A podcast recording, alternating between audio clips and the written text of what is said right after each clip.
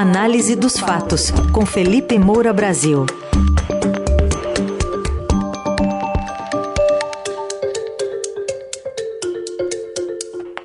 Felipe Moura Brasil já conosco. Tudo bem, Felipe? Bom dia. Salve, salve, Carol, equipe da Eldorado FM, melhores ouvintes, sempre prazer falar com vocês.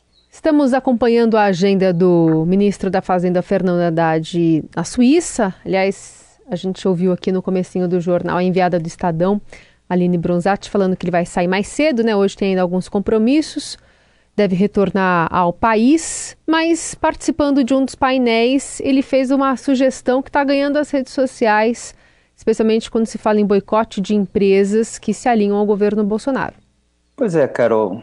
É, primeiro vamos contextualizar o que, que o Fernando Haddad tem dito lá no Fórum Econômico Mundial em Davos, é, na Suíça. Ele falou ontem a respeito da necessidade de se estabelecer uma nova regra fiscal. É, o governo Lula não tem nada definido a respeito desse assunto. É, havia ataques ao teto de gastos. Já comentei muitas vezes nessa coluna que qualquer regra, é, quando ela restringe ali a atuação dos políticos e os seus interesses, ela é afrouxada. Foi assim com a legislação penal, com a lei de improbidade administrativa, é, com a lei das estatais, com é, o teto de gastos. A Haddad disse que vai ouvir outros setores, etc., mas ainda não tem absolutamente nada de concreto sobre essa nova regra. E a outra proposta dele para esse primeiro ano de governo é a reforma tributária. Há uma parte dessa reforma que já está mais amadurecida, desde a gestão do Rodrigo Maia ali na Câmara dos Deputados, é, onde houve rivalidade com o Paulo Guedes e acabou não avançando, é, que é a reforma tributária dos impostos sobre consumo. É, e ficaria para o segundo semestre, né, enquanto essa no primeiro, a reforma é, tributária dos impostos sobre renda. Né, e aí a gente está falando de IR, de é, tributação de grandes fortunas, de dividendos, porque aí você tem um debate muito mais acalorado, você tem muito menos consenso.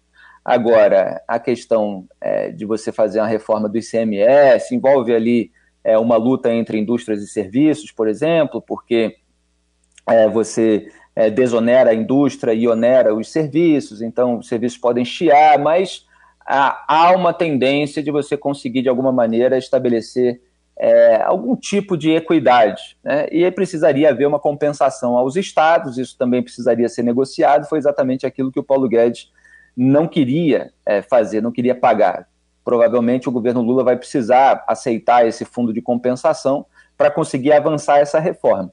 Então, no meio é, desse contexto, o Fernando Haddad sugeriu, na prática, um boicote a empresas que se alinharam ao governo Bolsonaro. Vamos ouvir esse trecho que já começou a repercutir nas redes sociais. Eu acho que é uma agenda que, até como consumidores, nós temos condição de pressionar. No Brasil, em função do engajamento de algumas empresas com o governo extremista que foi derrotado, muita gente deixou de consumir os produtos dessas empresas. Eu sou um que não consumo sem prestar atenção de quem que eu estou adquirindo o produto. Eu não compro nem um palito de fósforo de uma empresa que não tenha compromissos com essas questões. Está aí o ministro da Fazenda do Brasil, Fernando Haddad no meio é, de um evento em que ele está apresentando uma proposta de reforma tributária, é, o que envolve, evidentemente, é o empresariado. E ele vem, não tem como não usar outra palavra, com um revanchismo.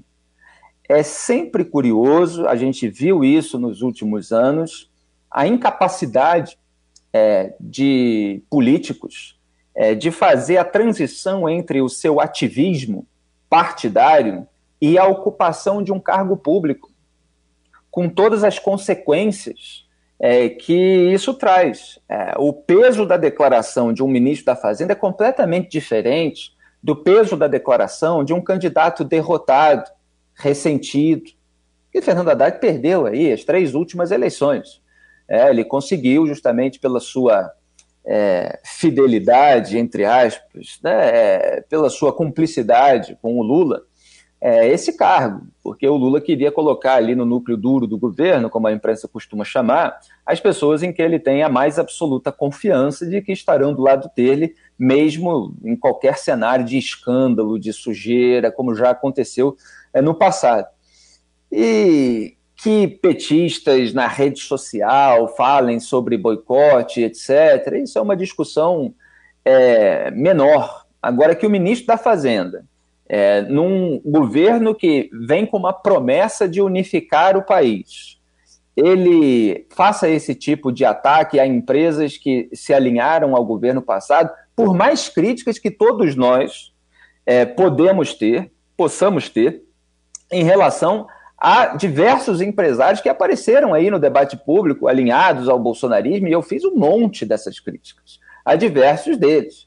É claro que uma coisa é você ter uma posição é, contrária ao político rival numa eleição. Então, tem empresários que preferiram Jair Bolsonaro a Lula. Tem outros empresários é, que tinham conversas é, eventualmente sobre golpe de Estado, é, que é, tinham uma atuação pública é, completamente aloprada, reacionária. De fato, isso existiu. A questão é que não cabe ao ministro da Fazenda sugerir um boicote a essas empresas, ainda mais num evento internacional, no Fórum Econômico Mundial, onde ele está lá para garantir ao mundo é, que o Brasil vai zelar pela sustentabilidade fiscal e ambiental, etc. Ele está representando o país. Então, muitas vezes eu critiquei, e eu mantenho a coerência, Jair Bolsonaro por levar ao resto do mundo essa polarização tóxica em que a gente vive. E agora, Fernando Haddad, lamentavelmente, faz o mesmo. Então, é preciso haver menos ativismo e mais responsabilidade num cargo público. Hoje, uma apuração da coluna do Estadão traz Valdemar da Costa Neto de olho no governador de Minas, Romeu Zema, sobre o que ele anda falando aí sobre os atos antidemocráticos de 8 de janeiro. Pois é, Carol. É, o Romeu Zema deu uma declaração para a Rádio Gaúcha é que também é, tem esse componente é, de ativismo, é que é num momento tão sensível como esse, depois é, dos atos golpistas de 8 de janeiro, irresponsável, mas é claro que agrada a essas franjas mais reacionárias do bolsonarismo. E aí, nesse contexto, é, você tem Jair Bolsonaro com o poder murchando e um vácuo de liderança no campo da direita, do qual também venho falando muito aqui na coluna. E a gente fica com essa expectativa de como vai ser essa transição de lideranças é, nesse, nesse campo. É, e se isso realmente vai acontecer. Quer dizer, existe a possibilidade muito é, grande nesse momento de Jair Bolsonaro ser declarado inelegível. Tem 15 ações que tramitam no Tribunal Superior Eleitoral, é, todos os elementos probatórios envolvendo é, esses atos de 8 de janeiro já estão sendo incorporados a essas ações. É, quem está como relator é o Benedito Gonçalves, que é, é linha dura ali em relação a, a, esse reacionarismo aloprado do bolsonarismo. Ele está pelo menos até novembro, como eu tinha comentado ontem. Depois entra o Raul Araújo, que tem um histórico de decisões mais amenas, mais favoráveis ao bolsonarismo, por isso muita gente ali da esquerda está querendo é, que essas ações é, avancem é, rápido. É, então, é, você tem esse contexto é, de quem é que vai ocupar essa liderança no campo da direita e como, quem é que vai unir diversos setores que Jair Bolsonaro não conseguiu unir em 2022, tanto que perdeu a eleição para Lula porque é, tem gente que não gosta das suspeitas de rachadinha da família Bolsonaro, tem gente que não gosta da conduta dele é, na pandemia, tem gente que não gosta desse golpismo permanente é, que esteve presente no governo dele, principalmente nesses últimos anos. É, tem um monte de declarações e atos de Jair Bolsonaro que geraram repúdio, mesmo dentro do campo da direita, ou pelo menos fora do campo é, da esquerda ligada ao PT. E aí o Romeu Zema ele mostra um caminho. Qual é o caminho? É você afagar. É, eu estou falando aqui no terreno das possibilidades, uma das quais está sendo usada por ele. Essa franja mais radical, dizendo: olha, é, o governo federal fez vista grossa aí para depois posar de vítima. Então ele tem uma parcela de responsabilidade proposital em relação àquilo que aconteceu. É, vamos ouvir como é que foi a declaração dele para que a gente é, é, mostre é, o depoimento original. Pode soltar. Então, me parece que houve um erro da direita radical, que, lembrando, é uma minoria, e houve um erro também, talvez até proposital, do governo federal que fez vista grossa para que o pior acontecesse e ele se fizesse posteriormente de vítima. Então, é uma mera suposição, mas as investigações é que vão apontar se foi isso mesmo que aconteceu ou não, porque o que se demonstrou ali naquele domingo, dia 8 de janeiro, foi assim uma lerdeza gigantesca de quem está ali para poder defender as instituições. Bom, tá aí. Ele, ele aponta um erro, né? É, um, é, uma, é uma crítica muito suave é, de uma direita radical, e, portanto, ele não bate de frente é, com Jair Bolsonaro é, numa crítica mais incisiva. É, tem algum tipo de distanciamento, mas aí ele levanta aí essa hipótese, né? Ah, talvez tenha havido vista grossa para é, posar de vez, mas é uma suposição, as investigações é que vão dizer, bom, se as investigações vão dizer, que as investigações digam né, é, que ele não se antecipe às investigações com narrativas, porque é, são questões muito sensíveis. Eu não estou nem é, descartando no terreno das hipóteses por especulação lógica que isso tenha acontecido, mas é que é uma autoridade, é um governador de estado, e ele está fazendo é, uma acusação muito grave dessa maneira sorrateira.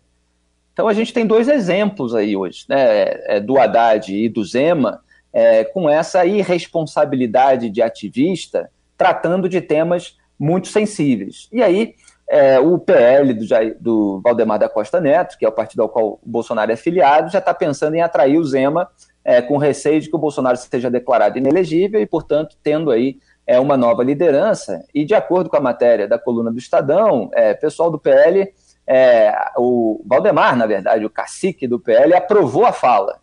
Né? É, quer dizer, tem um gosto ali é, por quem seja capaz de mobilizar é, esse pessoal mais radical, mais reacionário nas redes sociais, é isso mesmo e tal, o governo do PT queria isso, por isso que deixou, é, que é uma maneira de você jogar a crítica é, para um outro lado né, e tentar também eximir é, de tantas responsabilidades esse bolsonarismo raiz. É, é lamentável que tenha sido colocado dessa maneira, e a gente vê aí que os dois lados ainda precisam amadurecer muito para que o país possa ter algum, algum senso, pelo menos, de pacificação. Felipe Moura Brasil, obrigada por hoje. Lembrando que a coluna dele fica disponível nas plataformas digitais do Estadão em formato vídeo podcast. Obrigada, Felipe.